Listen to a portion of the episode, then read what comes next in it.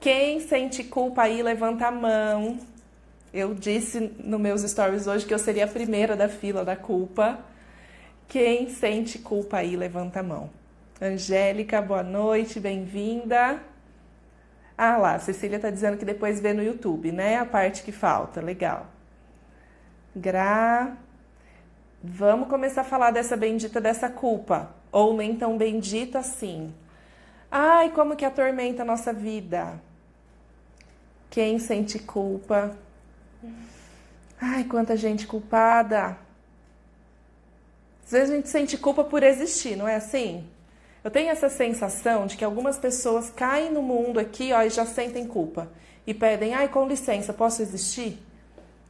Às vezes eu tenho a sensação de que a gente sente culpa como decorrência da nossa própria humanidade, como se a gente sentisse vergonha por ser humano, por ser humana. E aí, culpa. Meu Deus, como é horrível ser humano, porque o ser humano erra. Então, pronto, errei, culpa, culpa, culpa. Olha um monte de gente aí. A Ju está dizendo que sempre. E daí, quando a gente se torna mãe, pai, culpa, como se já viesse no pacote da maternidade, da, da paternidade, né? A Cecília está dizendo que a culpa não norteia ela nas decisões, mas ela está sempre presente, principalmente no coração. Bruna Leila, boa noite. É, Len, a Grata dizendo que muita. Mesmo que ela não te norteie, se você sente sempre ela ali presente, né?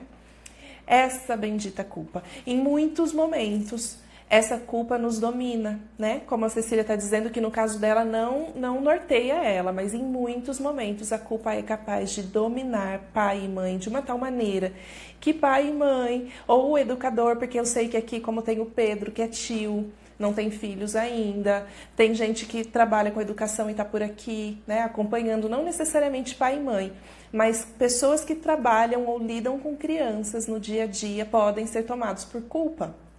Aliás, qualquer ser humano pode ser tomado por culpa, né? Mas isso quando se trata de crianças, muitas vezes nós somos tomados por uma necessidade tamanha de compensar. E sempre quando há uma culpa, há uma compensação, e aí a gente muitas vezes passa a mão na cabeça da criança porque se sentiu culpado. Quem aqui já vivenciou uma experiência assim?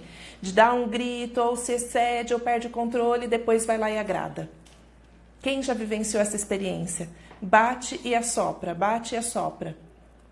Quando eu digo isso sobre compensação, o assoprar é a compensação.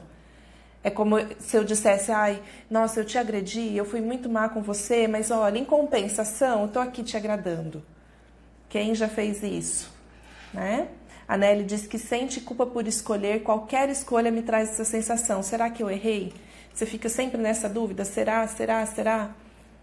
A culpa é um sentimento que nos aprisiona, que nos deixa imobilizados muitas vezes. A gente fica patinando, patinando e remoendo e ressentindo, ressentindo e muitas vezes, como eu disse, desejando compensar a criança, aliviar a barra dela por alguma coisa que nós fizemos de errado, como se esse erro tivesse que ser corrigido dessa maneira através de uma compensação.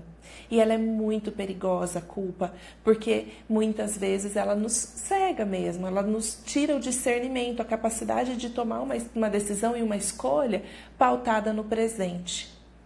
Então, quem sente muita dessa culpa em grande medida o tempo todo no dia a dia, pode perceber que essa compensação começa a acontecer. E como a Angélica está dizendo, não é adequado, não é adequado mesmo. Porque a, a, compensação ela não tem a ver com a necessidade da criança, ela tem a ver com uma necessidade do adulto de corrigir a própria falha. Né? E essa compensação entra muitas vezes como um desejo profundo de não ter errado. Ai, por que, que eu errei? Por que, que eu faço tudo errado? Porque eu sou uma péssima mãe? Porque eu sou uma péssima pessoa? E aí a gente confunde aquilo que a gente faz com a, ou aquilo que a gente fez com aquilo que a gente é. Então, se eu agir mal, eu sou uma pessoa má. E é isso dá uma vergonha danada e dá uma culpa danada e essa sensação, essa, esse desejo profundo de ficar compensando. E é realmente o grande perigo. E sem contar que não nos leva a nada e lugar nenhum. Quem é que sai de algum lugar para outro lugar positivo sentindo culpa o tempo todo? Né? E aí, será que dá para tirar do pacote da maternidade, da paternidade, esse tamanho de culpa? Porque tem muita gente que fala, ai, nasce uma mãe, nasce uma culpa, mas eu tenho percebido pais também muito culpados, os homens muito culpados. Ou porque estamos pouco tempo com as crianças, ou porque quando estamos com ela não estamos presentes, ou porque trabalhamos muito. Né? Isso tudo dá um tamanho de culpa de uma tal maneira que muitas vezes a gente entra numa compensação sem fim. Ah, então já que eu fico muito tempo longe, pera lá, deixa eu levar um presentinho para minha criança. Ah, já que eu fiquei viajando por 10 dias com meu marido, passeando, pera lá, quando eu voltar eu vou levar muitos presentes para a criança nem sentir que eu viajei. Né? Não estou dizendo isso aqui para dizer que você não pode trazer presente quando você volta da viagem.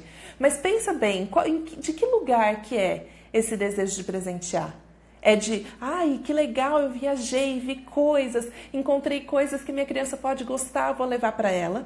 Ou eu estou trazendo por compensação, para compensá-la da minha ausência. É, então é alguma coisa que a gente começa a perceber que a gente faz, às vezes, sem ter consciência. Deixa eu ver o que o Pedro está dizendo.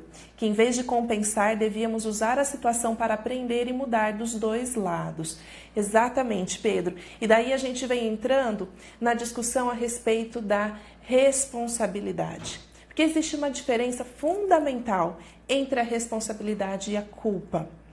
A culpa, a Cecília está dizendo que depois da compensação é, culpa depois de compensação e depois culpa. É, então a gente fica num ciclo sem fim, né?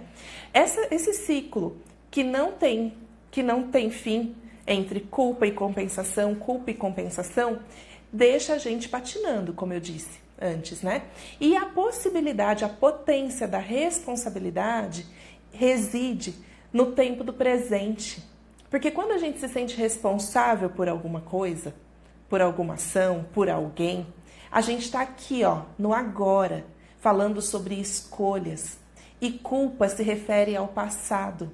Aquilo que a gente fez, não devia ter feito, e a gente fica arrependido, remoendo o passado. E a responsabilidade, como disse o Pedro, traz para a gente o senso da possibilidade de aprender no aqui e agora com aquilo que está acontecendo. Se a gente considera que uma situação da vida humana traz sempre a possibilidade de aprender, mesmo quando tem um erro, mesmo quando tem alguma coisa que sai do controle, mesmo quando tem alguma coisa que sai do lugar. A gente pode observar com responsabilidade. E vocês sabem o que significa responsabilidade? Semana passada eu contei sobre isso.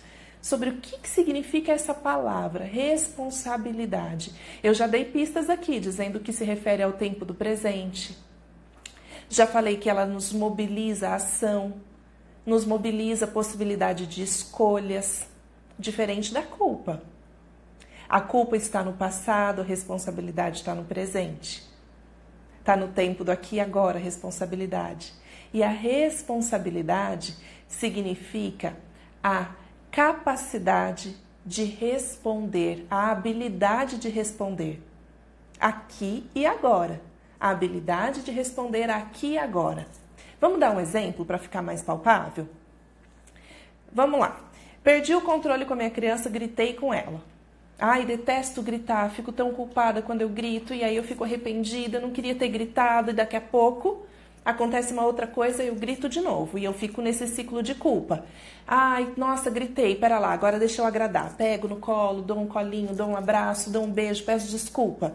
Daqui a pouco eu tô gritando de novo. E aí eu sinto culpa. Eu compenso ela. Ai, pera, deixa eu dar um chocolatinho para ela. Assim ela esquece que eu gritei. Eu vou lá, compenso. Sinto culpa. Compenso, sinto culpa. Esse ciclo parece não ter mais fim.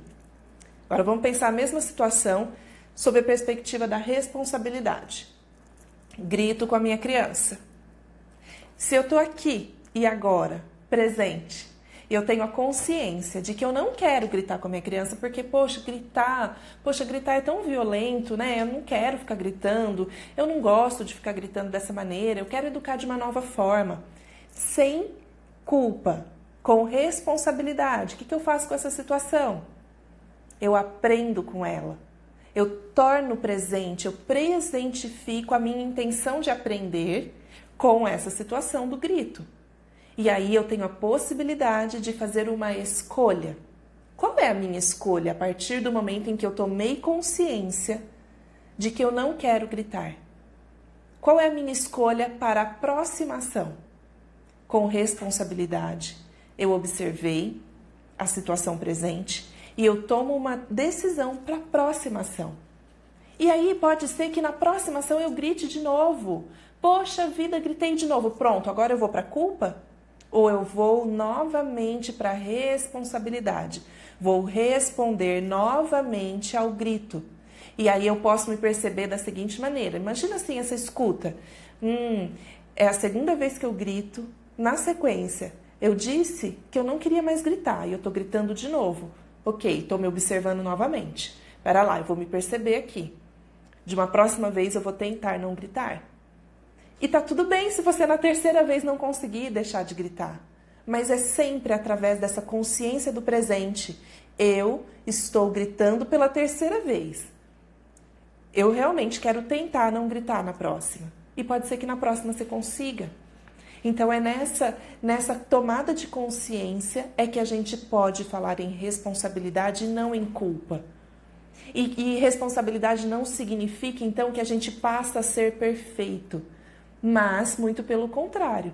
Sobretudo que a gente passa a aceitar a nossa imperfeição como condição humana e a gente passa a trabalhar a própria vida a partir dela, a trabalhar-se, a conhecer-se, a buscar-se a partir dessa consciência, dessa tomada de consciência de que no tempo de, do aqui e agora a gente pode tomar algumas atitudes e escolhas mais responsivas, com mais habilidade de responder e não ficar sentindo culpa sem fim o tempo todo patinando. Isso faz sentido para vocês?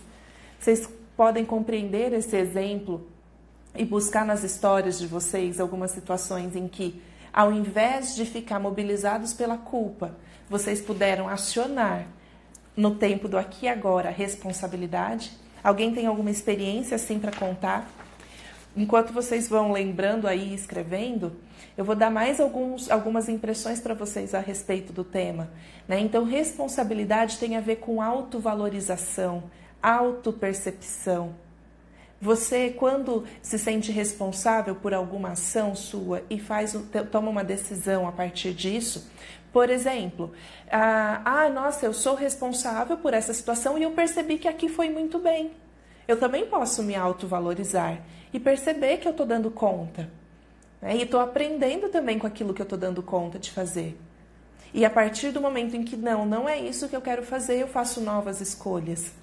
Né? E eu vou fazendo um contrato novo comigo mesma. Carol está dizendo que faz sentido, a Larissa também. Total sentido, a Camila está falando, mas olhar desse ponto de vista é um exercício contínuo. Exatamente. É, é um exercício contínuo, cara, de estar tá presente, sabe? Porque é a responsabilidade é uma vivência completamente mergulhada na presença. E para isso a gente precisa centrar no aqui e agora e não entrar num julgamento. Sabe como quem faz meditação aqui, talvez algumas pessoas estão aqui e, e, praticam meditação, esse exercício de meditar, que é estar presente sem se misturar com os pensamentos ou com as emoções, sem julgar o que está pensando, de poxa vida, por que, que eu estou pensando nisso de novo, mas simplesmente observar.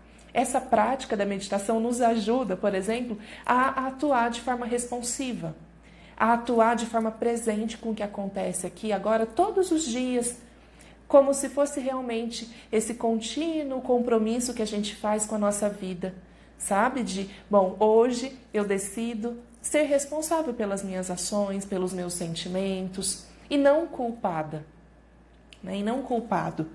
Aí a Cecília está dizendo que essa responsabilidade pode incluir até uma conversa com a criança após uma atitude de impulso. Então, Cecília, em relação a essa conversa, é muito importante é, que antes de conversar com a criança, a gente converse consigo mesma, sabe? Porque muitas vezes eu percebo a necessidade da gente ir lá e se desculpar com a criança para tirar para aliviar a nossa culpa. Agora, a partir da responsabilidade, pode ser que eu nem tenha que dizer nada a ela, porque o que eu tenho que dizer é sobre mim mesma, é sobre a minha percepção, de mim mesma. É sobre a percepção de que, poxa, eu agi assim por impulso porque na verdade eu estava nervosa com uma outra coisa e eu misturei aqui as estações. Pera lá, eu vou me centrar. Pode ser que só a nova qualidade de presença a partir desse centramento já seja uma resposta positiva para a criança e que você não tenha que necessariamente se justificar para ela, dizendo: Poxa, olha, mamãe gritou com você porque eu estava ali muito é, preocupada com outra coisa, então eu gritei. Pode ser uma conversa válida, mas não é o tempo todo que precisa.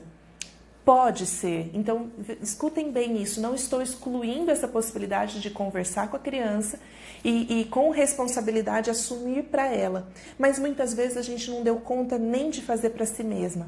Então é importante primeiro se acolher, primeiro se perceber. Pode ser que você esteja lidando com vergonha também, por até vergonha da sua própria criança, né? De poxa, perdi completamente o controle e que vai ser muito difícil ter que lidar é, diretamente com essa vergonha com ela imediatamente. Pode ser depois. Pode ser que de uma outra maneira, através da sua ação, não compensatória, mas presente. Né? Porque a gente é capaz de, a partir daquilo que a gente observa, há uma qualificação. Há uma qualificação imediata, sabe? De opa, agora pelo menos imediatamente eu não vou gritar de novo. Então, opa, pera lá, eu tô aqui, eu tô presente. Essa qualificação da nossa ação através da observação já é muito importante para a criança, muito importante. E quando vocês forem conversar com as crianças, caso sinta a necessidade de, com responsabilidade ali, assumir né, que houve uma falha, Procure dizer para ela, ao invés de desculpa, substitua por sinto muito. Existe uma qualidade aí de sentir que desculpa é tirar a culpa. E sentir muito é porque realmente eu estou sensibilizada com isso, eu estou me sentindo responsável pelo que eu fiz né? E pela maneira como eu agi ou pela, pela maneira como eu falei. Essa qualificação assim na linguagem às vezes nos convida a sentir de verdade e até ajudar as crianças a não sair por aí pedindo desculpa da boca para fora. É, uma vez eu conheci uma criança que ele pedia desculpa, era um menino de uns três anos. Ele batia e já pedia desculpa, ele batia e pedia desculpa, desculpa, desculpa, desculpa. E aí, né, aprendeu a, a falar desculpa da boca para fora. E ele não sentia. Então, o nosso convite é realmente para o sentir. A Carol está perguntando aqui, ou está dizendo que depois conto sobre a história que criei para a Lígia refletir sobre as atitudes das birras. Conta sim, Carol. Para ela refletir antes de agir, ensino a conversar comigo sobre os sentimentos. Ai, que legal, Carol, muito bom. Na live da semana passada a gente falou sobre essa importância de validar, de respeitar, de dar espaço para as crianças sentirem as emoções, né? Hum, a Bruna está dizendo muito bacana o exemplo, é bem difícil não sair do controle. Que bom, né? Que é difícil não sair do controle porque a gente é humano, então o humano sai mesmo do controle. Aí a Nelly está dizendo: o mais importante, ao meu ver, é tirar do outro, trazer para nós. O grito, nesse caso, pode ser tão ruim para você quanto para a criança. Exatamente, ambos sentem, existe uma coemergência ali, surge a lembrança do erro. Isso, isso mesmo. Nelly, muito bom esse seu comentário também, viu? Sobre essa possibilidade da gente perceber que tá ruim pra gente também, né? E poder tomar conta disso, porque muitas vezes a gente sai querendo é, correr, consertando para o outro, sem perceber que para a gente também pode ter causado danos, né? Essa, essa percepção. Então, tomar contato, entrar em contato com a responsabilidade, com a habilidade de responder. Então, eu entro em contato com a minha raiva. Aí, aproveitando a live da semana passada, para quem chegou aqui só hoje, não assistiu a live da semana passada, ela está disponível no YouTube. Então, como que a gente lida com a raiva? Como que a gente toma contato, experimenta a raiva? Como a gente responde à raiva? Então, com, qual é a nossa responsabilidade para com a raiva? Quais são as maneiras que eu escolho e decido ou sou tomada pelo impulso para tomar alguma atitude quando estou com raiva?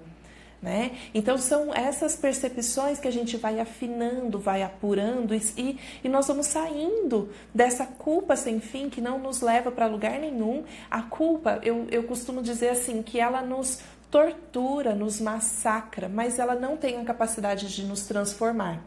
Assim como a, a responsabilidade tem. A responsabilidade tem um potencial transformador de uma tal maneira, a partir do momento em que a gente começa a perceber que a gente pode aprender com todas as nossas experiências.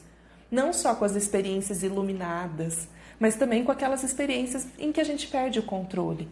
E às vezes a gente está falando aqui de perder o controle por meio do grito. Tem gente que perde o controle por meio das palmadas. E aí, quem somos nós para julgar? É? Ai, nossa, não se deve educar com violência, é verdade. Mas e se a pessoa não conseguiu? A resposta dela, imediata, à raiva ou ao medo, foi através da, da palmada. O que ela pode aprender com essa experiência? Ou será que a pessoa que bateu não serve para estar aqui entre nós e ela não pode nem conversar sobre educação com respeito, porque afinal ela não respeita? Né? Qual é o respeito que ela se dá? Qual é a permissão que ela se, se dá para vivenciar as próprias emoções? Às vezes é uma pessoa que está tão reprimida, está tão reprimida, está tão reprimida no, no, do contato com as próprias emoções que quando entra em contato explode. E precisa de um carinho, de um cuidado, de uma permissão para entrar em contato com a raiva, para entrar em contato com o medo, com a tristeza, com a dor. Né? E aí o Pedro está dizendo que a gente precisa dar um tempo para a criança também. Imagino que ela nem consiga absorver direito o aprendizado de uma bronca se depois vem um sorvete ou algo assim. Pedro, fantástico, é isso mesmo. Fica uma confusão danada para a criança quando existe essa compensação, sabe? Então, se ela receber um limite ou uma certa agressividade e depois um, um agrado, é muito confuso para ela conciliar. Quais são, então, as expressões que são válidas, né? É muito confuso mesmo. A Roberta está dizendo que é importante reconhecer que estamos com raiva. Isso mesmo, reconhecer que a gente está sentindo raiva. E a culpa, ela está dizendo que é verdade, que ela paralisa a gente. E eu até acredito que a culpa, ela, ela vem mesmo como um, uma dificuldade nossa para aceitar os resultados ou para aceitar aquilo que é. Aceitar que de fato eu gritei, que eu perdi o controle. Eu tive uma experiência com culpa muito profunda, não faz muito tempo, para quem assistiu ao vídeo do meu que eu conto sobre a minha maternidade real e sobre uma experiência que eu tive com o Antônio, eu perdi completamente o controle, eu gritei muito, eu me excedi mesmo, e ele também, nós dois perdemos o controle, e eu senti muita culpa. Então eu não estou dizendo que, ah, pronto, conversamos a respeito disso, já entendi a diferença entre culpa e responsabilidade, estaremos isentos de culpa. Não. Pode ser porque culpa faz parte também da natureza humana e é até é, talvez um fator ali importante para qualificar a gente nessa humanidade, nessa possibilidade de a gente se arrepender de alguma coisa que fez. Mas atravessar a culpa e encontrar a responsabilidade mais rápido possível, eu acredito que seja o melhor caminho para a gente vivenciar a humanidade de maneira leve, de maneira harmônica, sem, tanta, sem tanto sofrimento. Então, senti culpa de verdade, real. Precisei de um espaço de acolhimento, precisei conversar com uma pessoa, com a minha comadre, com a minha psicóloga, que, com, pra, essa minha comadre que é uma grande amiga. Então, eu tive um espaço de permissão de vivenciar a minha humanidade através dessa, dessa conversa com ela, porque a partir do momento em que eu consigo nem que seja minimamente me acolher. Então eu tenho possibilidade de conversar com outra pessoa e contar essa experiência. Porque tem situações que elas são tão grandes que a gente não tem coragem nem de contar para alguém. Então, se eu já consegui contar para alguém, é porque minimamente eu tive compaixão pela minha própria história. E aí, quando eu compartilho, esse fardo fica mais leve. E a compaixão consigo mesma é o primeiro passo para a gente receber a empatia do outro, a solidariedade do outro, porque senão eu não vou conseguir ser acolhido. Se eu nem comecei a me acolher. Então, atravessar a culpa e encontrar responsabilidade, que é o espaço de aprendizagem, eu penso que é o caminho né, para a gente viver uma vida mais harmônica. Aí a Nelly está dizendo que nunca, quase nunca pede desculpas, às vezes isso é criticado, mas eu tomo responsabilidade para mim e isso às vezes me pede uma reflexão sobre como eu posso ser melhor além da culpa. Dentro de mim eu posso me chatear por chatear o outro e ali fico com essa reflexão: será que errei? Como fazer melhor? Exatamente. Exatamente, Nelly, porque essa, essa, esse primeiro ponto de culpa nos leva a uma tristeza. E a tristeza é aquela emoção que é reflexiva, que é introspectiva, que nos leva para dentro. Então a gente pode aproveitá-la, sim, para atravessar esse espaço de mergulhar, de encontrar o espaço interno, para uh, né, sair e encontrar responsabilidade. Esse, essa percepção de que eu posso mergulhar para dentro para depois ir para fora é o caminho mesmo da escuta. Eu só vou ter responsabilidade se eu tiver a possibilidade de escutar primeiro a mim e depois o outro. Como eu tenho responsabilidade pelo que eu sinto? Né? Eu até falava esses dias que tem sido muito comum eu perceber nas pessoas adultas uma, uma dificuldade muito grande para se responsabilizar pelo que sente. Eu sinto raiva, ou é o outro que me deixa com raiva? Eu me sinto triste, ou é o outro que me faz triste? Como eu respondo à tristeza? Eu coloco a culpa no outro, porque quando eu sinto muita culpa, eu também tenho uma tendência muito grande a culpar o outro e apontar para o outro. Então eu, eu coloco essa culpa no outro, eu trago para mim essa responsabilidade, como a Nelly colocou, de, de se colocar em introspecção, em reflexão, em percepção de si mesma, né? E aí a Nelly está dizendo que é, compaixão não é só para o outro, é para nós também, com certeza. Primeiro para gente. Lá, Ari, essa live é para vida, que bom. Ainda bem que fica salva lá no YouTube. E aí a Bruna está dizendo também que o julgamento do outro só aumenta a culpa. Com certeza, o julgamento do outro só aumenta a culpa. Mas muitas vezes, Bru, eu tenho percebido que a gente é a primeira a se julgar. A gente já pega assim, ó, e começa a se martirizar. Se tivesse aqueles, como chamava, aqueles é, é, instrumentos de tortura, a gente seria capaz de se torturar de tanto que remói, de tanto que remói. Eu digo que a gente pode ser o pior algoz de si mesmo, sabe? com tanta capacidade que nós temos de desvalorizar a nossa existência, de depreciar a nossa própria existência. E a gente costuma fazer com a gente mesma uma coisa quando a gente está com culpa que a gente não, é, não seria capaz de fazer com nenhuma amiga. Você não faria com a sua melhor amiga o julgamento que você faz consigo mesma.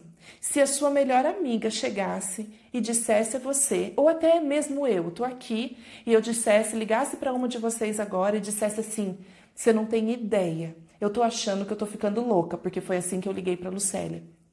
Eu acho que eu enlouqueci. Você não sabe o tanto que eu gritei com o Antônio. Eu vim do SESI até em casa gritando com ele sem parar. Eu tive que parar o carro porque ele saía do cinto e eu devolvia ele para trás. Eu empurrava, eu jogava ele para trás, ele vinha para frente e eu contando isso para ela.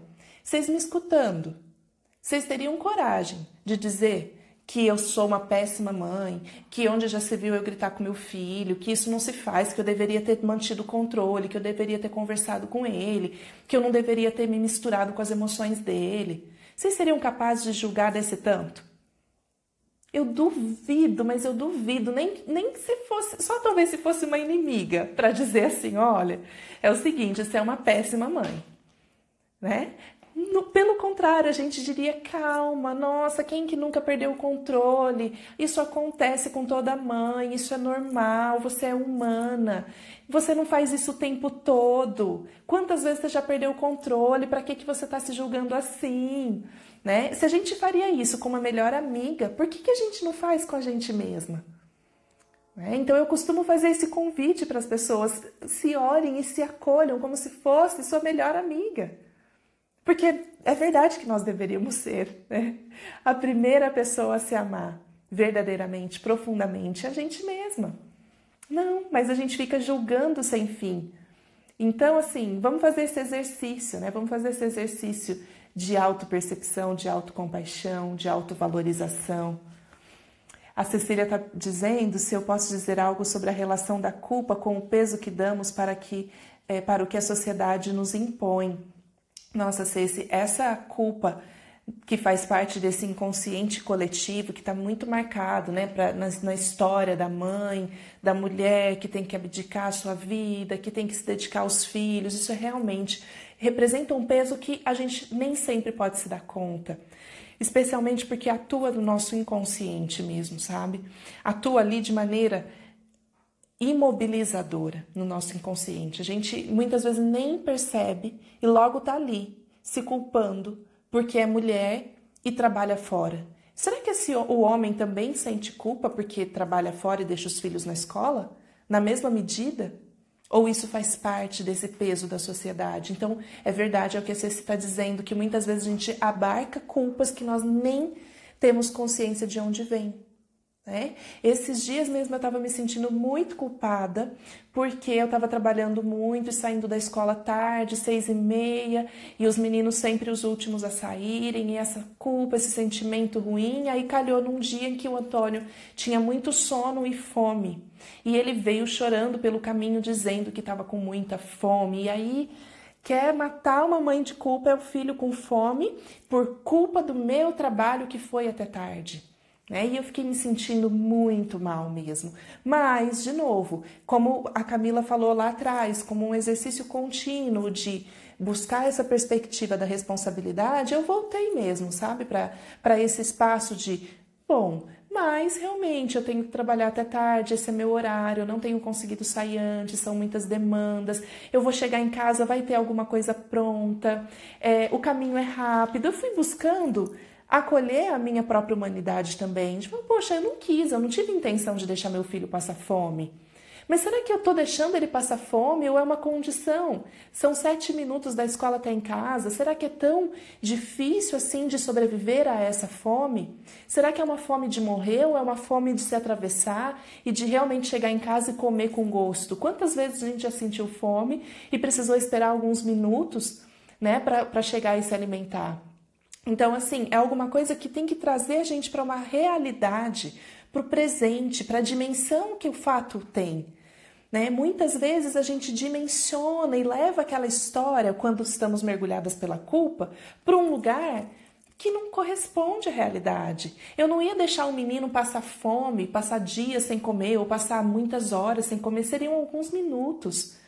E ele precisava atravessar aquilo e eu também, de aprender a suportar a expressão dele. Ele tinha todo o direito de expressar que estava com fome e que estava com sono, e afinal ele chegou em casa e nem comeu porque era mais sono do que fome, era uma irritação muito profunda. Olha o que eu pude conhecer dele, olha o que eu pude conhecer de mim sobre as nossas resistências, sobre os nossos limites. Então, como a gente aprende com uma situação e atravessa a culpa? Então, se eu pudesse e deixando uma mensagem aqui para vocês, né, de não queiram extirpar a culpa, exterminar a culpa não é real. Eu até coloquei nos meus stories, será que a gente se livra da culpa? Não, a gente não se livra da culpa, mas a gente atravessa a culpa e acessa a responsabilidade. A Nelly está contribuindo aqui dizendo que na sociedade ocidental essa traz essa sensação, a culpa religiosa, a culpa machista. Com certeza, a gente tem culpa por ser mulher, culpa, culpa por existir, por desejar, por ter prazer, tem culpa que está aí, ó, permeando todos os nossos universos e contextos, né? Lembro daquele caso das crianças presas na caverna na, na, Tailândia. Lá ninguém culpou o professor. Aqui, socialmente falando, culpariam. Ah, sim, com certeza a gente culparia mesmo. E se fosse uma professora, então, pobre coitada. Aí a Cecília está dizendo que então às vezes tenho questões tranquilas, mas surgem culpas novas. Estou com essa culpa em decidir sobre a escolha da escola para Ana. Nossa, é culpa sem fim, né? Escolha da escola, se tira da escola, se deixa, se deixa integral, se deixa meio período. Enfim, se compra o lanche da escola ou se manda lancheira. É culpa sem fim. Se a gente não parar de ficar paralisado na culpa, a gente não é capaz de, com liberdade, fazer escolhas. Porque vocês sabem que eu acho uma coisa tão bonita que eu estava me preparando, estudando aqui para a live, né? E eu encontrei uma fala a respeito da, da associação entre responsabilidade e liberdade. Quando a gente vivencia a responsabilidade é quando, quando mais a gente pode ser livre. Porque a responsabilidade dá essa possibilidade de escolha consciente no aqui e agora. E liberdade com responsabilidade é a própria vida, bem vivida. Né? A vida em harmonia é poder associar essa liberdade com responsabilidade. Então, se a gente puder tomar uma consciência sobre aquilo que a gente precisa agora, quais são os valores familiares, quais são as necessidades, as possibilidades reais. Né? Às vezes a gente quer, nossa, eu quero colocar na melhor escola X ou Y, mas às vezes naquele momento não é possível. E o que é melhor escola X ou Y? Será que existe uma realidade possível e essa realidade possível é bem-vinda e a gente pode aprender com ela? Né? A Ju está dizendo que escolha da escola também está me tirando do sono, medo de errar e depois de se culpar. E aí, Ju, Cecília, que vão escolher essas escolhas, é, também culturalmente, a gente tem algumas ideias que são que vem, sem da gente nem perceber da onde, de que escola tem que ser a mesma do começo ao fim, de que eu preciso escolher e nunca mais posso tirar, porque os amigos, porque os vínculos, porque os professores, porque a história da vida da criança está muito relacionada com a escola. Mas a escola tem um lugar que não é o mais importante na vida da criança, é um lugar importante, mas o mais importante mesmo é a família. E quando a família está atenta, está presente, está responsável pelo aqui e agora e é capaz de responder, tem habilidade para responder ao que percebe, pode ficar tranquila, porque se escolheu e não foi uma boa escolha, Vamos lá. Você pode ir para a culpa e ficar patinando e ficar arrependido e ficar se martirizando e se machucando porque fez uma má escolha, ou você pode tomar uma nova decisão. Opa, não fizemos uma boa escolha. Me parece que essa escolha não foi acertada. Vamos mudar? E aí a responsabilidade dá a possibilidade da transformação, do movimento e não da estagnação que a culpa traz. A culpa deixa a gente ali, ó, patinando, patinando. E a responsabilidade nos movimenta, nos coloca aqui agora. Ou é a possibilidade da gente estar aqui agora que nos coloca na responsabilidade. Não sei quem que veio primeiro, ovo ou galinha aí. A culpa também vem dos julgamentos, a Camila está dizendo, né? Que temos medo de sofrer, já ficamos pensando no que vão falar e de antemão já nos punimos e culpamos. Nossa, muito, muito mesmo, Camila, porque como a gente tem a necessidade da conexão com o outro, do pertencimento, da aceitação, esse medo do julgamento, especialmente das pessoas que mais importam pra gente, muitas vezes nos traz culpa, né? Tem gente que sente culpa por deixar, por exemplo, a criança de fralda por um período prolongado, depois dos dois anos. Por quê? Porque os avós, as pessoas, os tios, os cuidadores próximos dizem que tem que tirar fralda, que criança de um ano e meio já tem que tirar fralda. E tem gente que sente culpa de, tirar, de não tirar, porque vai ser julgado.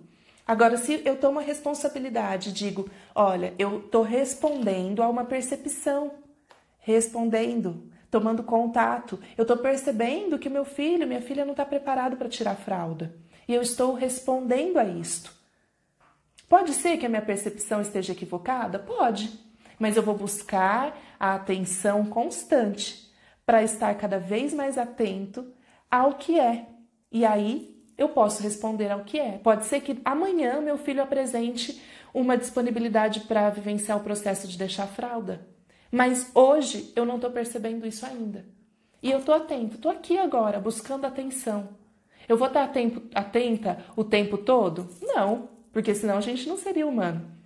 Mas eu posso continuamente, como a Camila disse lá atrás, fazer essa decisão, tomar essa escolha de vivenciar nessa perspectiva, de aprender, né? Aprender sempre, sempre, sempre. O Pedro acha que acho que é difícil é pensar o, o, quanto a gente afeta o outro, e isso fica pior quando o outro acaba não tendo idade, maturidade para ver essa situação por outro lado. Nossa, Pedro, realmente, assim, eu posso te falar como mãe que é, é, é assustador, né? Essa, essa sensação de que a gente tem um papel de muita influência sobre a vida dos nossos filhos, sabe? E dá um medo danado de estar tá fazendo caca, de estar tá errando feio, né? Dá medo mesmo.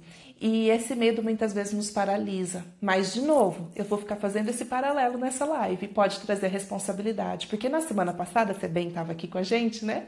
Você lembra da gente falar sobre o medo. O medo nos, nos deixa precavidos, nos deixa atentos. E se a gente sente medo de estragar feio a vida dos nossos filhos, a gente pode ser tomado por esse medo e paralisar. Ou a gente responde a esse medo e fica atento e busca uma live de segunda-feira às nove e meia da noite e busca conversar com um amigo, com uma amiga, busca uma terapia, busca um grupo de apoio, busca um processo de reflexão constante, de busca pela responsabilidade de aprender com o presente. E aí a gente vai se comprometendo e se comprometendo não a criar filhos perfeitos ou a sermos perfeitos, mas a gente vai se comprometendo com um processo de evolução constante de caminhada constante, de jornada, e a gente vai tendo prazer em caminhar. Né? A gente vai tendo prazer em aprender. De opa, ontem eu fazia assim, hoje eu faço diferente. Pode ser que amanhã eu faça de, ainda de uma outra maneira. Né? Então, essa flexibilidade do humano e os nossos filhos vão se tornando flexíveis junto com a gente, sabe? Nessa construção. Eles vão vivenciando os nossos aspectos todos, porque é muito bom que os nossos filhos tenham a oportunidade de conhecer todos os nossos aspectos, inclusive aqueles que são muito assustadores porque é muito bom saber com quem que eu falei um outro dia, num atendimento. Eu estava fazendo um atendimento e aí a gente estava falando sobre isso, de que ela falava, a mãe falava assim: Poxa, mas eu me sinto muito péssima de perder o controle e eu não queria que meu filho me visse assim. Por outro lado, ela estava dizendo sobre o quanto que o esposo não, não entra em contato com emoções. E aí ela fez uma associação, na hora teve um insight de que Poxa, a minha sogra também não entra em contato com emoções, nem meu sogro, eles são superficiais em relação às emoções, sempre tá tudo muito bem. E aí agora o marido não entra em contato com emoções. Ele não foi criado num ambiente em que as emoções pudessem emergir. Então, quando os nossos filhos têm contato com perda de controle, eles também estão tendo contato com como é quando emerge alguma coisa forte, intensa. O que a gente faz com isso? E aí a gente ali juntas nós tivemos essa percepção de que, olha, o quanto que é bacana essa criança ter possibilidade de perceber que a mãe também vivencia emoções, que o pai também, embora ele muitas vezes nem perceba as emoções, e que depois a gente faz alguma coisa com isso, com esse conteúdo que surge. Que a gente não precisa jogar na lata do lixo o que sentiu, a raiva, o medo, a dor, mas que a gente pode responder a isso.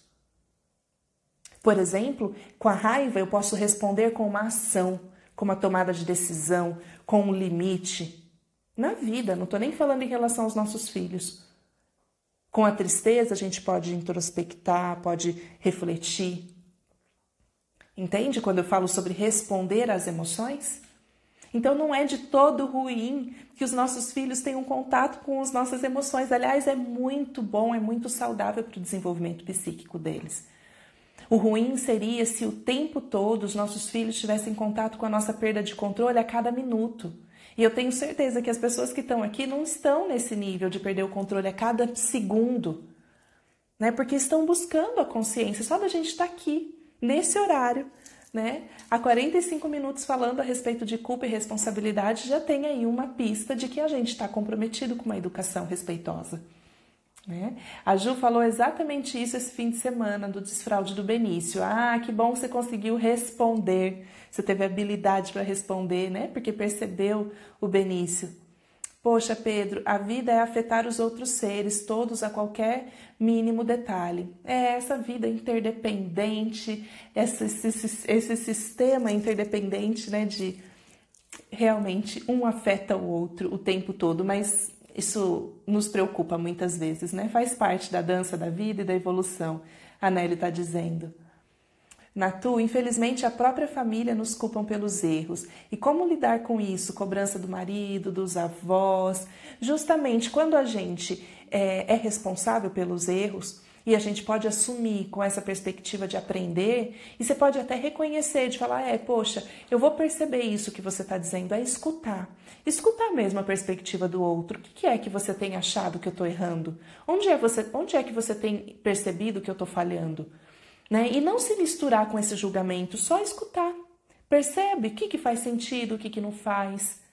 Acolhe, primeiro antes de se defender, porque muitas vezes quando a gente já logo vai se defendendo, a gente perde a oportunidade de aprender também sobre a perspectiva do outro, especialmente daquele outro que muito nos ama. Nosso marido, às vezes os nossos é, sogros, nossos pais. Às vezes é duro escutar de sogra e de sogro, é verdade, mas também nos amam e podem estar ali dando mensagens importantes a respeito da nossa educação, quando as pessoas dizem muito assim: ah, você está deixando tudo a perder, você não está dando limite de jeito nenhum, essas crianças vão crescer, vão ter muito problema porque não tem limite. Não se defende de imediato. Percebe em que momento que eles estão entendendo que você não está dando limite. Às vezes você está respeitando sua criança e aí está tendo uma leitura de que você não está dando limite. E se você perceber, você tem possibilidade de responder, não de se defender, de se justificar, sabe? Eu acho que a gente tem que estar tá aberto para poder aprender junto com o outro. Muitas vezes, na educação que a, que a gente conduz aqui em casa em relação ao Antônio, como é um menino de um temperamento muito forte, intenso, visceral, já contei várias coisas em relação a ele, e ele, a gente precisa de um jogo de cintura para conseguir é, que ele nos, nos atenda em momentos necessários. Né? Porque em outros momentos você fala, ah, deixa para lá, nem precisa ligar para isso, mas tem momentos que ele precisa nos atender e colaborar. E é preciso um jogo de cintura. E muitas vezes eu percebia que o Diogo interpretava meu jogo de cintura como, ah, ele tá te passando a perna. Só que podia parecer que ele estava me passando a perna, mas que na verdade eu estava abrindo mão de uma coisa para conseguir outra ali. Era a minha, minha forma de, de aprender com ele sobre ter jogo de cintura. Afinal, eu que sou uma pessoa tão certinha, tão rígida comigo mesma, é um grande aprendizado que eu tenho com ele, ter jogo de cintura. Né? E aí teve um momento, Ju, que eu tive uma conversa bem franca com o Diogo, porque eu percebi a reprovação dele assim no olhar em alguns momentos, ou ele bufava e saía, me deixava ali. E aí a gente conversou e ele conseguiu colocar que sim, muitas vezes ele achava que eu estava protegendo, e aí eu consegui perceber, ah, sim, você disse que ali eu estava protegendo? Ah, tá, tá. Eu escuto, mas deixa eu te explicar. Não uma justificativa, mas uma contextualização mesmo. Ali eu estava fazendo assim, por isso, por isso, por isso. Depois eu tive que fazer assim, assim, assim. Então a gente ter uma conversa bem franca pode ajudar muito, muito mesmo. A gente, na, na abordagem da educação respeitosa, indica, Ju, reuniões familiares frequentes sabe, para conversar a respeito da educação das crianças, não deixar nas entrelinhas, porque tudo que fica nas entrelinhas muitas vezes vai emergir no momento de perda de controle, ou de um ou de outro, ou da própria criança.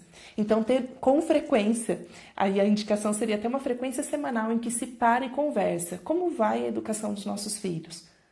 E quem sabe essa conversa se aprofunde para chegar até no casal. Como vamos nós? Como estamos nós enquanto casal? Fica aqui essa sugestão. E aí a Ju né, disse que já, escutei, já escutou isso demais, e o pior é que consigo ler o olhar do outro. Você consegue perceber quando o outro fala que você não está conduzindo os limites, né, Ju? Eu entendo. E aí é bacana perceber qual é o ponto que faz sentido, porque às vezes a gente pode mesmo aprender com o outro de opa, pera lá, eu estou precisando pegar mais firme aqui, né? O outro também nos ajuda a, a se autorregular. Né? A gente pode se autorregular através do olhar do outro também. Então, por isso que nós não estamos isolados, nós vivemos numa comunidade, numa sociedade. A gente precisa sim considerar o olhar, mas não ser tomado pelo olhar do outro. Por isso que tem que estar presente, assim, se observando o tempo todo. Pedro tem uma série chamada é, De Perates. Ai, não sei ler inglês, Pedro que fala justamente sobre vivências femininas bem diferentes e em vários momentos há essas relações de culpa. Acho que seria legal falar sobre ela. Ai, que legal, Pedro. Queria tanto assistir séries, sabe? Mas eu não tenho o hábito de assistir as séries. Mas que legal essa indicação para quem é série lovers. Olha lá, tem aqui, vou deixar bem aqui, depois posso dar um print na tela e compartilhar ali nos stories. Eu não sei pronunciar em inglês, Pedro. Que legal essa sua indicação. E realmente essas, essas marcas, né, que são tão diferentes na sociedade, nos aprisionam. Deixa eu ver aqui as minhas anotações para ver se eu tenho que falar alguma coisa, porque o nosso tempinho já está finalizando. Ah, tá bom. Olha só, eu coloquei aqui um como, né? Como a gente pode alcançar esse estado de responsabilidade, já que isso se trata de um estado de presença, através do reconhecimento. Ninguém vai se tornar responsável por alguma coisa se não reconhecer aquela coisa como ela é. Que seja o um grito, que seja é, uma perda de controle, que seja uma palmada. Se a gente não reconhecer que de fato ali houve um erro, uma falha ou alguma coisa que precisa ser melhorada, não vai haver possibilidade de transformação. Então, reconhecimento é o primeiro passo do processo. E aí a gente para ser capaz de transpor para além do reconhecimento, porque tem muita gente que reconhece e fala: Ah, eu reconheço, eu reconheço que eu ando falhando muito, ah, eu reconheço mesmo. É, e fica no reconhecimento. Para além do reconhecimento, precisa pular para a próxima etapa, que é dessa escuta, dessa escuta sensível sobre essa voz interna. Que, que fala dentro de mim? O que toca dentro de mim essa ação? Para passar para a escuta externa. Então, reconhece escuta internamente e escuta externamente, e então esteja presente para responder. Responde, responsabilidade. E aí a gente aprende a viver aqui, ó, na presença, nessa presença do aqui e agora que nos convida à ação, porque não dá para agir no passado. Dá para agir no que já foi? A gente só pode agir agora. E claro que esse agora vai nos levar para um futuro mais consciente. Cecília está dizendo que tomar essa consciência de nos culpar menos ajuda em uma corrente do bem que nos faz culpar os outros menos também. Com certeza, Ceci. Que linda, né? Essa sua percepção dessa corrente bonita aí do bem. Nanda, gratidão, Natu, uma noite cheia de carinho com a gente mesmo. Isso mesmo, muito carinho, muito carinho por nós. Lembrando sempre, Nanda, não sei se você estava aqui, Fer, de que eu disse sobre a gente ser amiga de si mesma sabe? De falar com a gente como se a gente fosse a nossa melhor amiga, até que a gente se torne a nossa melhor amiga. Vamos fazendo esse exercício natural, é, artificialmente de faz de conta que eu sou minha melhor amiga. O que eu falaria para mim? Até que um dia, quem sabe, a gente se torne melhor amiga de si mesma. Donas de casa desesperadas aqui no Brasil. Ah, Pedro, a tradução é essa, Donas de casa desesperadas? Tá, essa série que tá lá em cima, depois vocês olham lá como que escreve em inglês pro o Pedro fez indicação que vale a pena assistir. E interessante essa parte de aprender com o outro, por isso que eu preciso praticar mais o silêncio. Ju, é verdade. É verdade. Nós todas, Ju, todo mundo que está aqui, tenho certeza que se eu fizer uma enquete aqui agora, todo mundo vai dizer: nós precisamos praticar o silêncio. A gente precisa realmente acolher o silêncio para poder se relacionar com o outro de maneira mais harmônica. A gente quer sair respondendo o tempo todo, né? Respondendo por impulso. E aí existe uma diferença, Ju, entre uma reação e uma ação que essa responsabilidade nos leve a ações conscientes e não a reações impulsivas. Porque eu posso responder impulsivamente, pá, pá, pá, pá, né? Agora, uma ação calma, refletida, introspectiva. Muitas vezes, o que você precisa, Ju, é tomar um pouquinho mais de contato com a tristeza. Para você conseguir silenciar, tem que tomar contato com tristeza mas eu sei que isso é especialmente difícil para você que precisou, Ju, porque eu te conheço muito profundamente, que você que precisou muito cedo virar a página, bola para frente, eu preciso tomar ação, eu preciso ir para o mundo, eu preciso ir para a vida, e você precisou acessar muita raiva para com força enfrentar a vida, né? E quando a gente entra em contato com tristeza, tristeza nos leva para dentro, tristeza nos ajuda a silenciar. Então, fique um pouco mais com a tristeza, sem querer virar a página para a página 2 logo, viu? É uma recomendação para a Ju e para todas nós, todos nós que estamos aqui. Que bom se, se deu para você ficar até o final. Amiga, a Mari está dizendo melhor amiga de si mesma. Hum, você vai querer fazer isso, Mari? Você que é tão amiga das suas amigas, né? Como que é ser amiga de si mesma? Que gostoso conversar com vocês. Esse tema rende muito papo, né? E muita reflexão. Que vocês levem essa reflexão assim como eu estou levando para a vida todos os dias, que a gente consiga se determinar continuamente a observar a vida por essa perspectiva da responsabilidade. Viu? É o meu desejo mais profundo para vocês. Agradeço tanto, tanto, tanto por tanta, tanta gente ficar aqui até essa hora refletindo sobre esse tema e partilhando experiências e participando e contando situações, viu? Que bom! E que bom, Ju, que você está por aqui. Fico feliz, viu, por ter contribuído aí para você. Um beijo, beijo, beijo. E até segunda-feira que vem, nove e meia da noite, para live 12, hein? Tchau, gente!